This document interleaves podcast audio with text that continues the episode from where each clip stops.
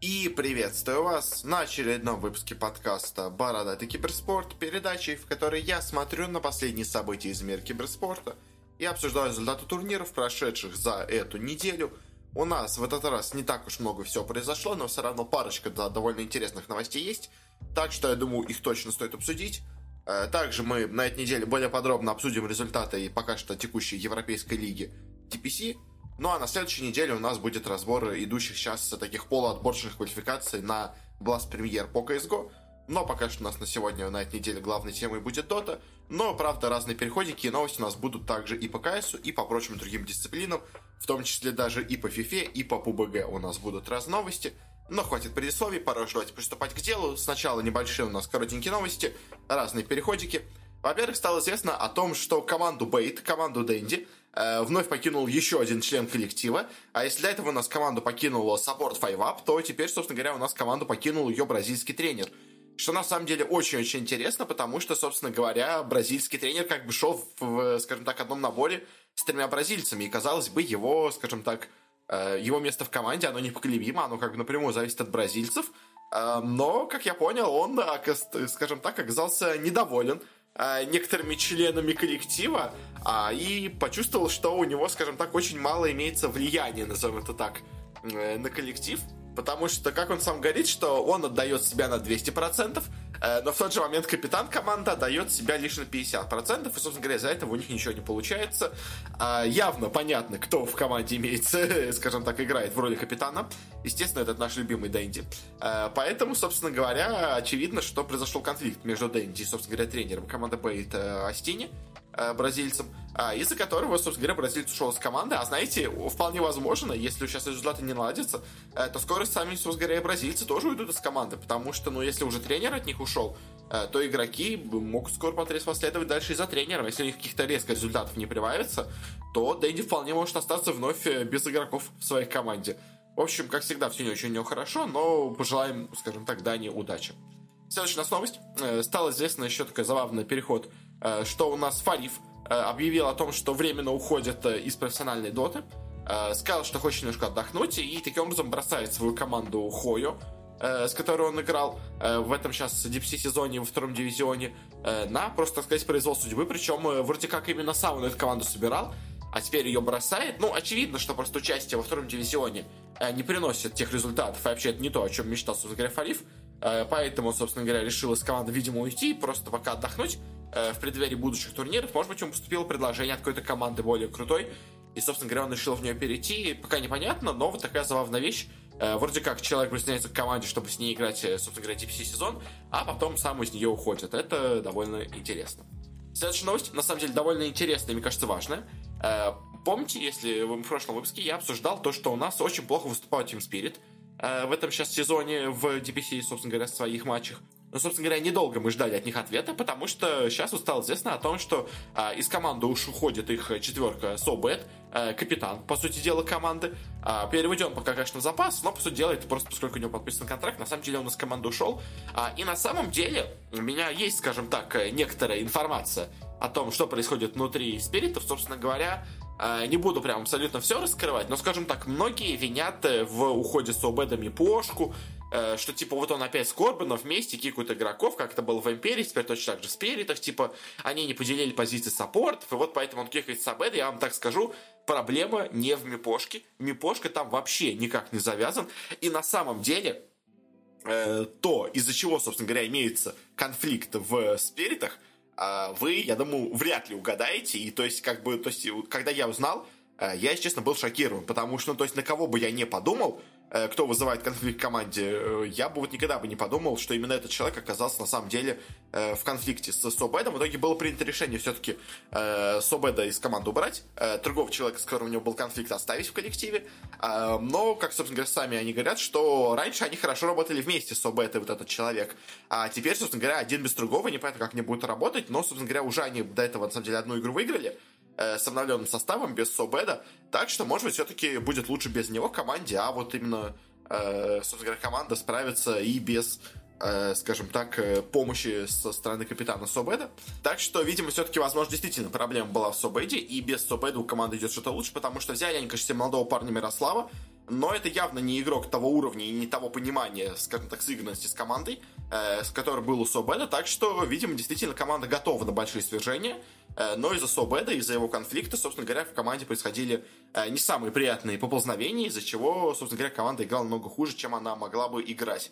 Э, собственно говоря, сейчас спириты, надеюсь, эту проблему у себя начинают решать, э, и, собственно говоря, интересно, конечно, что у них будет дальше и как вообще будет развиваться у них Э, в дальнейшем их э, процесс подготовки к сезону. Смогут ли они еще камбэкнуться по DPC сезону, или уже, собственно говоря, э, проиграли они настолько, думаю, аутсайдерам, что уже дальше шанса особо куда-то пройти на мейджор или около того даже и нету. В общем, со Спиритом, на самом деле, история интересная произошла как бы у них в команде и в коллективе. И, собственно говоря, интересно вот теперь, как она, когда она решится. Самое, конечно, интересное, это когда, собственно говоря, это все раскроют. В чем там была причина, потому что, конечно, более-менее, скажем так, кто приближен Э, в некоторые круги понимают, знают, в чем там была проблема, но вот когда публично все это раскроют, это, конечно, мне будет интересно потом это обсудить. А пока, конечно, ничего говорить я более подробного о команде не буду. Э, далее, э, следующая у новости. Парочка новостей о Валоранте. До этого мы обсуждали разные переходы игроков в Valorant. Продолжаем с этой темой. Во-первых, у нас игрок из СНГ, собственно говоря, переходит в Valorant, а именно Дима, который, собственно говоря, долгое время у нас играл в команде Эспада. А, и, собственно, находился он в этой команде вплоть до вот сейчас э, э, середины января, когда, собственно говоря, у нас закрыли состав Эспады, э, перевели оттуда пару игроков в Спиритов, а оставшихся игроков просто из команды набрили, потому что решили не набирать кого-то нового к ним дальше в коллектив. И, собственно говоря, Дима решил, что хватит ему с CSGO, пора переходить в Valorant. Интересно, конечно, то, что в СНГ Valorant пока не развит от слова совсем. А, и то есть вопрос теперь в том, будет ли он пытаться все-таки где-то в СНГ пристроиться в какую-то команду по Валоранту, а, или он все-таки попытается куда-нибудь перейти в Европу, в Америку, и там будет играть, потому что там, конечно, э, намного больше сейчас и внимания, и зарплаты, и все прочего, связанного с Валорантом. В СНГ команды некоторые, так знаете, очень осторожно притрагиваются к нему, э, но пока кто-то особо серьезно Валорантом не занимается, и, э, собственно говоря, пока и по зрительскому ответу, скажем так, тоже особого скажем так, большого интереса к Valorant от аудитории нет, так что пока у нас такая эта дисциплина очень непонятная для нашей аудитории, а и вот это, из-за этого, конечно, еще интереснее становится решение Димы, э, потому что вроде бы не так все у него было плохо в КС, то есть это не, скажем, вот многие игроки из PUBG перешли в Valorant, потому что, ну, скажем, в PUBG э, тоже дисциплина немножко так загибается, поэтому как бы с одной загибающей дисциплины можно перейти в другую как бы новую, а вот с CSGO, конечно, особенно в СНГ, как бы CSGO у нас там наоборот на подъеме, а тут игрок решает уйти. В общем, интересно, интересно, что теперь будет с Димой. Э, в принципе, не удивлюсь, если он скоро, через полгодика, вернется в CSGO, э, поняв, что что-то в Valorant у него тоже особо как-то игра не идет.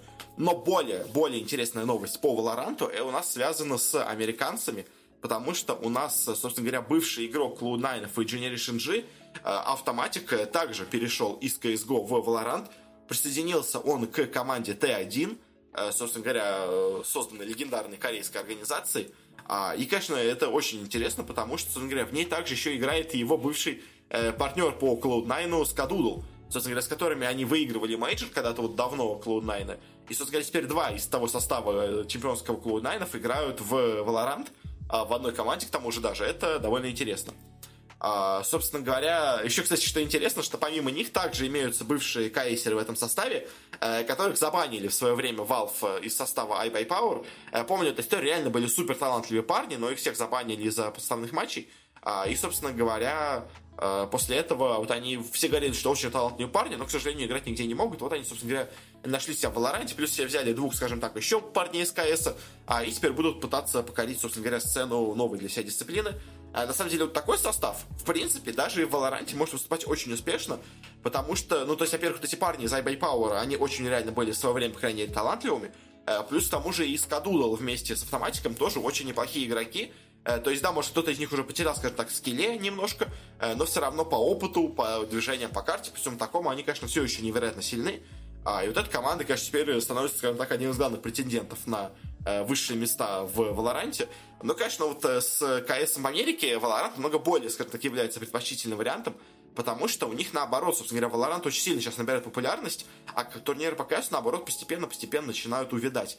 Э, я, собственно говоря, потом как-нибудь, наверное, Э, когда у нас будет побольше разных каких-то турниров проведено. Э, сделаю сравнительную статистику по тому, насколько сейчас в Америке э, относительно популярен Valorant и CS. Вот по более актуальным турнирам, то есть вот турниры, которые были в самом начале прошлого года по Valorant, это я брать не хочу, потому что ну, это был чисто хайп за счет только выхода игры. Вот сейчас уже более начинают честно эти цифры по Valorant, вот эти цифры ну, сейчас современные, мне намного более интереснее будут для рассмотрения, поэтому, собственно говоря, когда они будут, после этого мы, собственно говоря, проведем отчет и анализ по тому, как у нас, собственно говоря, популярен э, Valorant и CS в Северной Америке. Собственно говоря, на этом заканчиваем с переходом в разные составы, переходим уже к более серьезным киберспортивным новостям. Э, для начала у нас парочка новостей о э, разных составах. Один у нас футбольный клуб открывает состав, другой, наоборот, закрывает.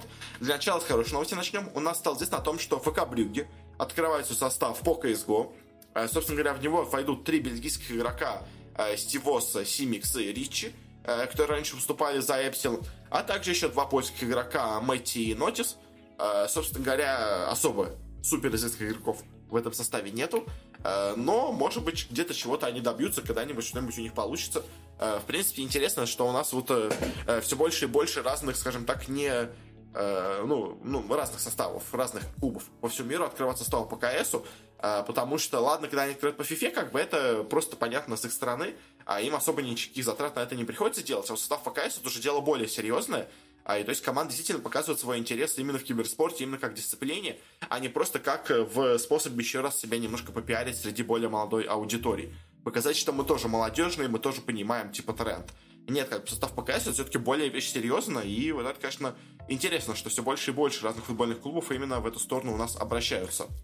А, но не все хорошо у всех футбольных клубов, которые у нас обратились к КСу. Э, потому что, собственно говоря, один известный, наверное, самый известный, а и самый сильный э, футбольный клуб, который у нас выступал в КС, закончил свое существование а, и полностью закрыл организацию, которая, собственно говоря, была создана. А, я говорю об организации Норф. К сожалению, Норф у нас закрылись полностью. И, собственно говоря, футбольный клуб Копенгаген, который владел этим командой, этой командой, э, решил, что дальше у них особо не имеет смысла продолжать держать этот состав. Собственно говоря, доходов он, видимо, приносил мало, денег на него тратилось много, результатов никаких нету. Собственно говоря, в принципе, довольно можно их понять легко, а, из-за чего, что они решили, собственно говоря, закрыть свой состав, а, распустить игроков. А, наверное, пока они все еще на контракте, конечно, находятся, но их будут пытаться куда-то пристроить, возможно, чтобы получить сколько-то денег за их переходы, хоть как-то чуть у себя затраты сократить на команду. Но, в общем, такая вот печальная судьба случилась у Норфов. В какой-то момент они действительно были очень-очень неплохи, но вот последние года полтора-два, по-моему, вообще от них особо ничего не было слышно. И то есть, если первый годик-два у них все было неплохо, то вот последние два года, конечно, у Норфов это был ужас полный. Э, все над ними смеялись, все посмешались над ними, потихались. А, и, собственно говоря, вот в итоге не справились Норфы с давлением, не справились Норфы с проблемой состава. Решили просто будет уйти. Обидно, обидно. Особенно обидно, что это был как бы команда, которая поддерживала футбольным клубом. Ну, что поделать, как бы все равно 4 года держать команду при футбольном клубе, это довольно большое тоже достижение. А, показывает, что действительно были, видимо, люди заинтересованы в киберспорте, но просто, э, к сожалению, ничего у них не получилось. А дальше уже особо смысла держать этот состав не было. А, переходим к следующей новости. У нас, собственно говоря, теперь уже пойдут именно бизнес-новости разные. И первая у нас такая коротенькая новость, не очень важная, но все равно интересно, думаю, стоит ее озвучить. То стало известно по новому отчету у нас Нильсона о том, что, собственно говоря, как у нас вообще изменилась аудитория киберспорта в России в 2020 году собственно говоря, по их подсчетам э, выросла у нас аудитория киберспортивная в России на 28%, а теперь она составляет 15,5 миллионов человек, э, что, на самом деле, конечно, кстати, отчеты всегда самое интересное, это то, э, кого они вообще считают фанатами киберспорта. Потому что, как бы, то есть, очень многие люди специально, чтобы, скажем так, дать более хорошую статистику для спонсоров и для разных инвесторов, они в киберспорт приписывают вообще все, что можно. То есть, человек, который смотрит стримы, я не знаю, там, кефира по фифе, это киберспортивный фанат. Человек, который смотрит э, стримы какого-нибудь там пубгера, э, какого-нибудь там Шуса, э, это киберспортивный фанат. Ведь Шус, он тренер спиритов, значит, он следит за киберспортивной командой Team Spirit.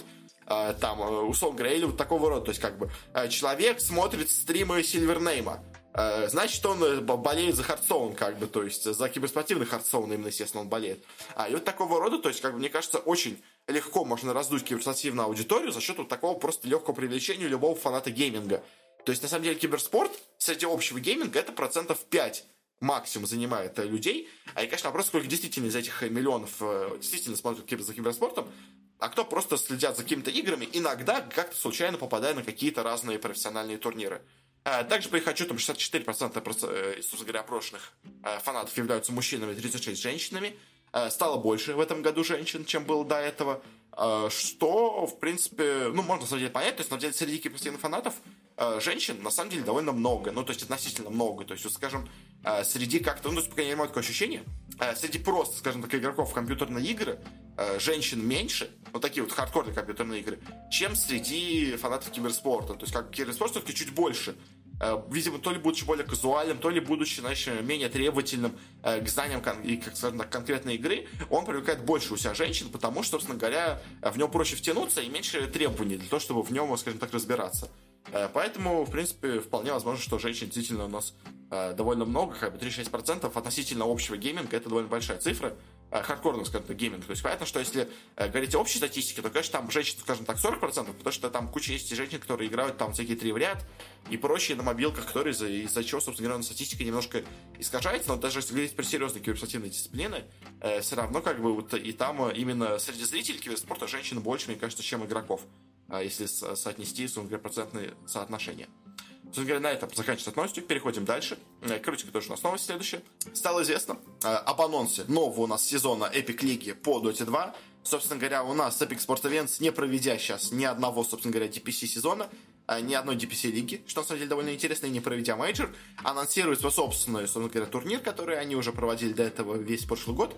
А, ну, собственно говоря, разные лиги проводились весь прошлый год. А, и на самом деле, как бы, вроде бы, с одной стороны, ничего необычного с этим турниром нет, как бы, то есть, да, у них была а, весной прошлая лига, вот эта, как там она называлась, э, по-моему, как раз она называлась Epic, э, Prime лига и Epic Origin лига. Потом летом у них была Омега лига вместе с Виплеем, потом осенью у них была еще одна Epic лига, э, которая была как бы вроде как сезон 2, но вроде как сезон 1 потому что там была Epic Prime лига, как бы, то есть, а вот сейчас они вроде как весной еще одну Epic лигу анонсируют, вроде бы как бы все нормально, все обычно, но на самом деле очень интересная вещь, которая в связи с этим анонсом появилась, это то, какой призовой фонд разыгрывают на этом турнире. Потому что на нем в первом дивизионе разыгрывают всего 85 тысяч долларов. Я вам напомню, что осенью в верхнем дивизионе разыгрывали полмиллиона, а теперь всего 885 тысяч долларов. Это, конечно, гигантское падение в призовом фонде, а, интересно, чем это связано. Ну, то есть, а, у нас а, до этого такие огромные были призовые фонды, такие большие были деньги, а, такие крутые команды подтягивались, а теперь у нас настолько все плохо, настолько маленькие призы, почему? Ну, то есть понятно, что действительно а, фокус, скажем так, людей переносится теперь с турнира. То есть у нас, если до этого это был единственный главный турнир э, всей осени, то теперь это будет такой турнир небольшой в промежутке э, между, собственно говоря, DPC лигами и между мейджором. Э, но все равно как-то слишком, слишком, мне кажется, мало э, для лиги, которая как бы себя позиционирует как вот продолжатель той самой крутой лиги, которая была осенью. То есть, как бы, мне, честно, мне кажется, что им стоило бы э, как-то поработать с неймингом, скажем так потому что под Epic Лигой они весь прошлый год подразумевали крупнейшие турниры, которые прямо действительно привлекают к себе внимание, на которых играют лучшие команды этого сезона. Этот же турнир очень, во-первых, близко проходит к мейджору, из-за чего, возможно, команды, которые на него попадут, даже там не будут играть, потому что им еще надо все-таки пройти карантинные вот эти там э, две недели перед мейджором, собственно говоря. А если они пойдут на мейджор сразу же, после того, как они закончат эту Epic Лигу, они просто не успеют эти карантинные две недели просидеть. В общем, э, вполне возможно, что да, попадут команды на эту, на эту Epic Лигу, те, кто вообще не прошли у нас на мейджор. А еще, конечно, тогда действительно у нас интерес к этой лиге упадет, и тогда призов фонд 85 тысяч долларов э, становится более-менее оправданным. Но если там будут крутые команды, то, конечно, ну, если честно, как-то маловато и для Epic лиги. Э, я бы, если честно, если бы я был ими, э, я бы назвал этот турнир как-нибудь по-другому. То есть я бы просто сделал бы другое название. Не Epic Лига, а что-нибудь другое. Чтобы просто, как знаете, а, не портить большое имя, которое у них было до этого, а, не портить, скажем так, ассоциацию с, больш... с этим большим именем. То есть, понимаете, у них самое большое имя это Эпицентр, но как бы эпицентров нету, пока нету лан турнира. Но Epic Лигу, как-то, мне кажется, честно, они вот одешевляют таким способом, потому что, ну, слишком, слишком это маленький турнир для такого большого имени, которое они все до этого построили. В общем, как-то так. Можно было бы, знаете, вернуть бы Dota 2 Champions Лигу. Э, как бы, в принципе, это как раз турнир получается примерно того же уровня, что у нас была Champions Лига. В общем, как-то так. А, кстати, Champions Лига все еще принадлежит им как право на турнир, так что, в принципе, можно было бы проводить. Э, в общем, на этом заканчивается новостью, переходим дальше.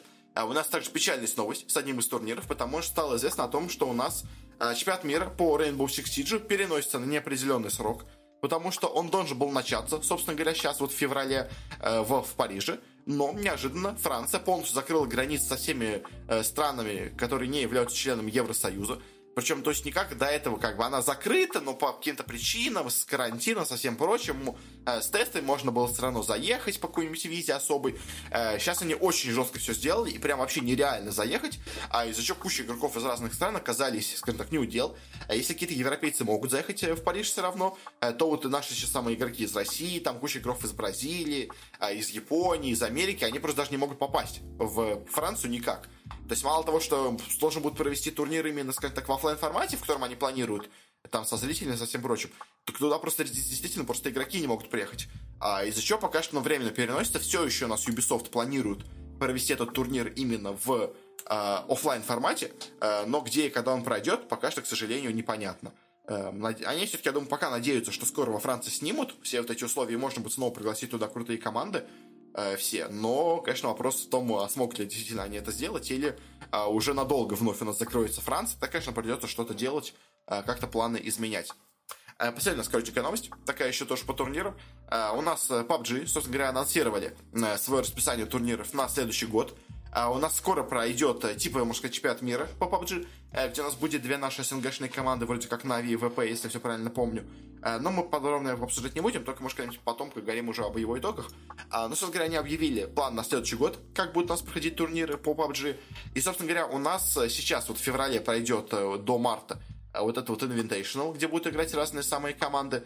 Потом у нас в июне начнется и будет весь июнь проходить э, некая континентальная лига с, самыми, ну, с командами из разных дивизионов э, по их географии. То есть там будет американская, южноамериканская, европейская, СНГ, китайская, там японская, ну не, не японская, скорее корейская лига, там э, э, океа, э, Лига Океании и все такое. В общем, будет такое вот проходить у нас. Э, на нем команда будет зарабатывать себе специальные рейтинговые очки. Потом то же самое у нас будет в сентябре, э, вторая такая континентальная лига. А, и потом по итогам всего этого в ноябре у нас должен пройти большой чемпионат мира – Э, где уже будут лучшие команды по итогам, видимо, каких-то отборочных вот этих вот рейтинговых очков. А, собственно говоря, турниры в июне и сентябре будут все еще проходить в онлайне. Э, по турниру в ноябре они пока не уверены. Они, это так хотят его провести, конечно, в офлайне, этот чемпионат мира в итоге в конце года. Э, но пока, конечно, еще ни на что нельзя точно рассчитывать, поэтому они пока так осторожно говорят, что пока непонятно, скорее всего, в офлайне, но как по ситуации они готовятся тоже его провести, если что, в онлайн формате также. Ну что ж, на этом мы заканчиваем с, собственно говоря, э, маленькими нашими турнирами и прочими нашими новостями. Переходим теперь к главной теме недели, к европейскому дивизиону нашей DPC лиги, э, который у нас называется официально, конечно, Dream League сезон 14, но как бы все понимают, что это такое. Э, поговорим о верхнем дивизионе, как у нас выступали команды, какие у нас были ожиданные и неожиданные результаты. В целом, на самом деле, конечно, в общем по лиге, а результаты пока более-менее, скажем так, ожидаемые. То есть у меня были некоторые вопросы по командам, э, которые, в принципе, все показывают себя все так же, скажем так, с не самыми определенными, скажем так, знаками э, по тому, как они выступают. Э, то есть, вот, скажем, дайте... Давайте просто пойдем действительно по времени опять каждого матча, примерно скажем по чуть каждом, каждом слове. То есть у нас первый матч прошел Ликвид против Викингов. А у нас на первой карте, собственно говоря, Ликвиды просто всю игру, скажем так, вели преиму- преимущество, захватывали его, выиграли игру довольно легко. На второй карте то же самое повторилось. Чуть-чуть вначале у нас э, получше уступали викинги, но все равно в итоге у нас победили ликвиды. В итоге как бы легкая победа 2-0. А, ликвиды очень сильные, викинги как-то себя показали не удел, но как бы окей. А, видимо, ликвиды очень сильные, а викинги сейчас в так плохой форме. Дальше начинается более интересный матч, потому что Мат которые на итоге стали тундрой, а, играют с секретами. А, и первую карту у нас секреты очень долго с ним бодаются, но в итоге их побеждают. На второй карте у нас Мат Големсы, наоборот, собственно говоря, одерживают верх над секретами. Они, там, была очень нервная игра, очень близко, то есть секреты постоянно переворачивали игру, но, но в итоге смогли у нас подловить, скажем так, э, э, на ошибках, э, собственно говоря, команду ПП, и в итоге быстро прошли, сломали трон, выиграли в игру Мат Големсы. А, ну и на решающей третьей карте у нас опять-таки э, уже с самого начала, можно сказать, шло преимущество за секретами, те в итоге его нарастили, нарастили и выиграли.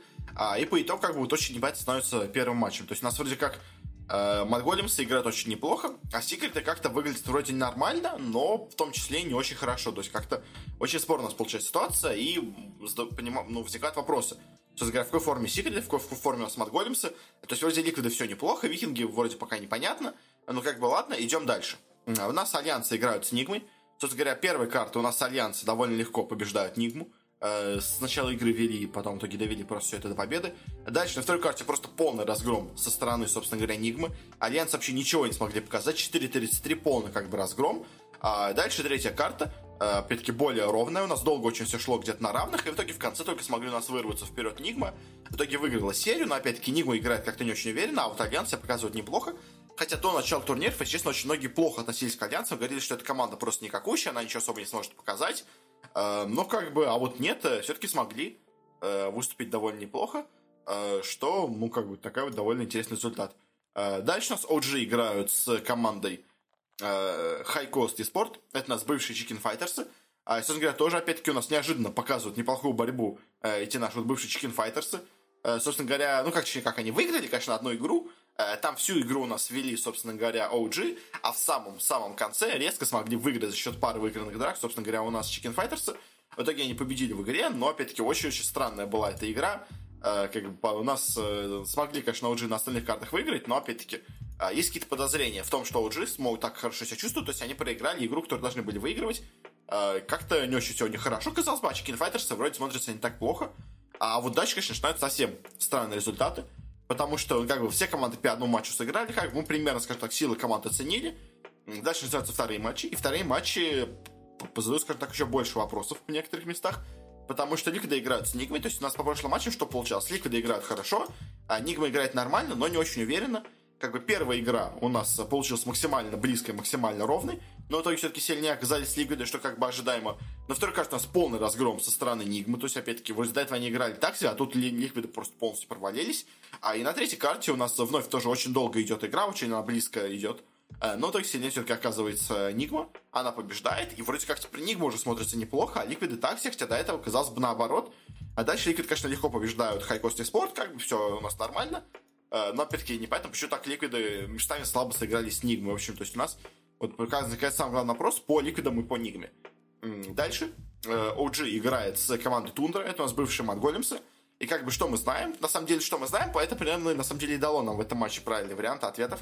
Потому что OG, собственно говоря, до этого нас очень неуверенно сыграли игру с Хальковской Спорт, а Тундра смогла одну карту отжать со секретами, в целом смотрелась довольно неплохо. Честно говоря, тут она также смотрелась довольно неплохо. Честно говоря, очень долго шло, шли обе команды на равных. В итоге только в конце у нас на первой карте смогли выйти OG. На второй карте у нас э, Матголемсы, опять-таки, тоже очень долго шли на равных, но в итоге они оказались сильнее, когда набрали уже, скажем так, больше веса. А на третьей карте, опять-таки, тоже очень долго у нас все было где-то около менее на равных. А в итоге в конце смогли вырваться у нас OG, победили. Но опять-таки победа очень неуверенна, а вот Тундра смотрится довольно неплохо. Потом она легко побеждает, собственно говоря, Хайкостов. Э, что показать, что Хайкост все-таки команда довольно слабенькая. А вот Тундра, Тундра в целом выглядит неплохо а, и способна на какие-то у нас, в принципе, достижения. Э, дальше у нас викинги играют с секретами, там секреты уже их полностью разваливают. Э, в принципе, как бы особо это никто, думаю, другого и не ожидал. Секреты команда крайне сильная. А викинги пока на турнире себя до этого показывали не очень хорошо, потому что, говоря, они у нас проиграли Ликвидом, который смотрится пока не очень уверенно, и сейчас проиграли Секретом, как бы, поэтому, в принципе, как бы мы викинги записываем, как так, в команду, которая играет довольно слабо. Дальше у нас альянсы играют с OG. А вот тут, конечно, мой, скажем так, триумф был, потому что я как бы делал прогнозы на все эти турниры. А, и, собственно говоря, по этому, собственно говоря, матчу, э, что можно сказать, а, все ставили на то, что победят OG, но я по прошлым матчам видел, что OG как-то играет очень неуверенно, а, постоянно проигрывают карты там, где они должны были проигрывать, а Альянс, наоборот, победили, а, как сказать, не победили, очень уверенно сыграли с Нигмой, которая, в принципе, смотрится неплохо. А, поэтому я в том матче поставил на Альянс, собственно говоря, оказался прав. А у нас на первой карте просто легко, скажем так, альянсы разгромили OG. На второй карте было все очень близко. Э, очень была, скажем так, игра то в одну, то в другую сторону. Но в итоге все-таки сильнее у нас оказались альянсы. За счет немножко, скажем так, э, крыса доты э, с Фуриона смогли победить. Э, но по итогу 2-0 как бы победили у нас альянсы над OG. А, и получается, что какие-то есть проблемы OG. Видимо, раз они все-таки проигрывают альянсам. А дальше, конечно, Альянс опять побеждает легко High Coast ов, как бы тоже, опять вопросов нету. А вот дальше начинается самый неожиданный матч, потому что Ликвиды, которые вроде до этого победили Викингов, э, проиграли хоть, конечно, Нигмы, но все равно Нигмы как бы команда не самая слабая, они берут и проигрывают команде Тундры Esports, бывшим Mudgolems ом. И вот тут, конечно, я уже совершенно ничего ну, не, не стал понимать, потому что, ну, то есть, э, на первой карте у нас Тундра с самого начала захватила преимущество, довела его до конца. На второй карте уже была игра более близкая, Они, на самом деле, большую часть игры вели у нас немножко ликвиды, но в итоге, э, набрав, скажем так, необходимый вес, сильнее все-таки оказались у нас тундры. Ликвиды не смогли закончить игру, когда у них был пик их силы, а и дальше уже, собственно говоря, перешли в свой пик у нас тундры, э, победил в итоге в этом матче, и 2-0, в итоге у нас сильнее оказывается тундра, а ликвиды проигрывают. И опять-таки у нас вопрос. То есть ликвиды вроде до этого смотрелись неплохо, они без проблем, но вроде смотрелись нормально, а тут у нас тундра их побеждает, хотя, то есть как бы тундра она тоже смотрелась неплохо, но не настолько хорошо, чтобы побеждать ликвидов как бы. А дальше, ну, то есть матч Секрет с Нигмой был максимально близким, ну, интересным, но опять-таки по нему сложно что сказать, э, потому что, ну, как, как он был близким. То есть первая как бы игра разгромная, но как бы долгая, э, просто очень долго Секреты пытались нарастить преимущество, которое позволило бы им выиграть. Э, примерно то же самое было и на карте, только там у них чуть, скажем так, не задался ранний, скажем так, сноубол, но в итоге все равно Секрет, то есть они постепенно набирали мощь, а Нигма сопротивлялся очень долго. Видимо, опыт все-таки э, и уровень игроков позволяет им очень долго сопротивляться. Но там как бы все было понятно. В принципе, Секрет это просто команда сильнее, как бы, но это мы и так знали.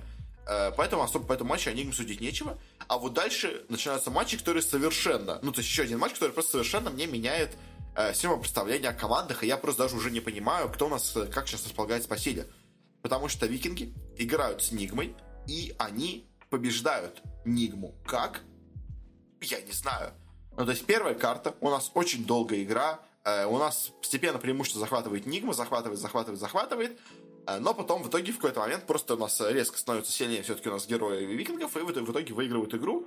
Э, Нигма, оказывается, не удел, а допустили ошибку, потеряли преимущество, проиграли игру.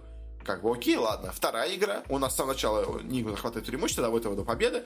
Как бы все окей, сейчас будет такая же третья игра, но нет, опять у нас третья игра, и на третьей игре у нас уже с самого начала давят, собственно говоря, викинги, а, и доводит до победного конца эту игру, а, и в итоге нас викинги побеждают Нигму, а, хотя, казалось бы, то есть у нас Нигма, она вроде как победила Ликвидов, она вроде как победила Альянсов, она вроде как, ну, конечно, да, проиграла Сигритом, ну, как бы ладно, а, но викинги, они проиграли Ликвидам, а, собственно говоря, они кому еще проиграли? Ну, только Сигритом, ну ладно, то есть они проиграли Ликвидам. А, и по итогу я не понимаю, как вообще команды располагаются сейчас по силе, скажем так, в дивизионе европейском. То есть, как бы дальше еще Ликвиды сыграли с Сигритами, в целом тоже показали не самую плохую игру, как бы, хотя, казалось бы, до этого у нас Ликвиды выступали э, очень странно, скажем так, свои. То есть, они вроде как то выигрывают сильных командов, э, то проигрывают тундры, как бы. То они дают бой Сигритам, э, то они без шансов проигрывают другим командам. В общем, очень-очень странные, конечно, все это результаты у нас получается. То есть, у нас, скажем, а, Ликвиды получается сильнее Викингов, которые, а Викинги сильнее Нигма, но при том Нигма сильнее Ликвидов. То есть, и, в общем, очень странная, странная получается история со всем этим.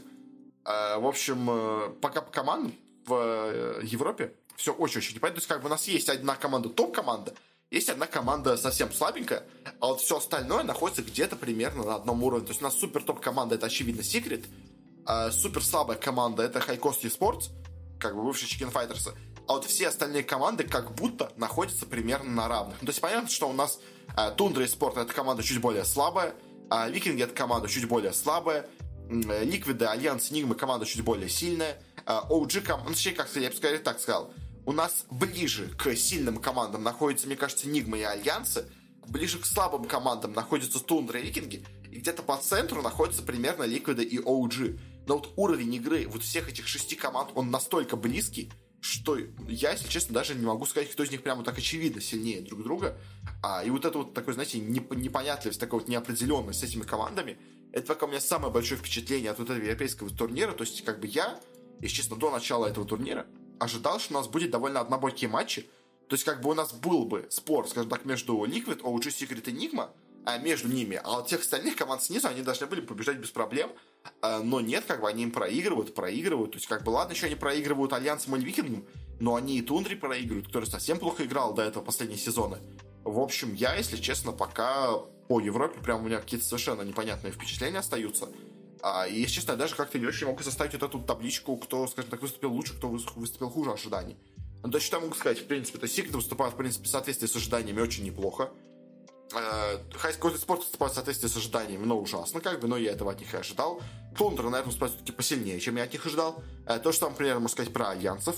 А викинги выступают, наверное, примерно так, как я ожидал. То есть я ожидал, что они будут бороться, они, в принципе, борются. Нигма, наверное, выступает получше, а Liquid и OG, наверное, выступают похуже, чем я от них ожидал. Но, как бы, тоже все равно, как бы, вот эти вот все мои лучшие, хуже, примерно как я ожидал, это все максимально, скажем так, э, неопределенно, потому что надо смотреть дальше. То есть я вот, если честно, пока каких-то серьезных выводов по итогам вот этих вот э, первых э, э, трех недель сказать не могу. То есть команда вообще совершенно играет как-то непонятно, и, конечно, надо смотреть дальше. После этого уже какие-то, наверное, можно будет сделать выводы. Пока, пока надо, пока еще надо мне больше информации, пока я не понимаю, Э, как у нас по силе располагаются команды в этом дивизионе. То есть, если, скажем, в СНГ я примерно понимаю, как у нас располагают сейчас сила команд, то вот в Европе, помимо того, что у нас Secret супер топ, э, я сказать ничего не могу, кроме того, что все команды максимально равны, э, и любая команда может сейчас победить у любой другой команды, поэтому это, конечно, очень интересно, на самом деле. Никогда не знаешь, чего ждать от команд, но вот как так у нас сейчас получается. Наверное, особо больше сказать про европейский дивизион нечего, так что на этом мы будем подходить к концу. Спасибо всем за внимание. Э, у нас такой вот более коротенький получился этот раз выпуск, но и меньше у нас новостей каких-то есть более-менее интересных на этой неделе. Так что спасибо всем за внимание. Если вам понравилось, можете подписаться на наш подкаст. Мы выходим вообще везде, где можно. Вконтакте, iTunes, Google Подкаст, Яндекс Музыка. Ищите просто Бородатки без спорта, вы нас, скорее всего, найдете. Э, также у меня есть телеграм-канал, э, где я регулярно даю свои прогнозы, а также еще, кстати, веду, выкладываю свои результаты по фэнтези-прогнозам в приложении Fab 5 Э, где, собственно говоря, я э, стараюсь собирать какие-то разные фэнтези-команды по, собственно говоря, европейскому и по СНГшному дивизиону. А пока у меня там результаты более-менее неплохие. Э, есть, конечно, некоторые провалы, но в целом, мне кажется, я иду очень неплохо. Как бы в Европе я вообще иду в топе, я так понимаю, вообще общем. А в СНГ я иду в топе среди знаменитостей, обгоняю Филат, но вот, конечно, в общий, скажем так, СНГшный топ пока что пробиться не могу. А, в общем, да, это все у нас происходит в телеграм-канале, так что можете на него также подписаться, ссылочки есть в описании я стараюсь тоже, чтобы там было более-менее интересно. Также еще у нас где-то в течение двух недель должен выйти спецвыпуск обязательно.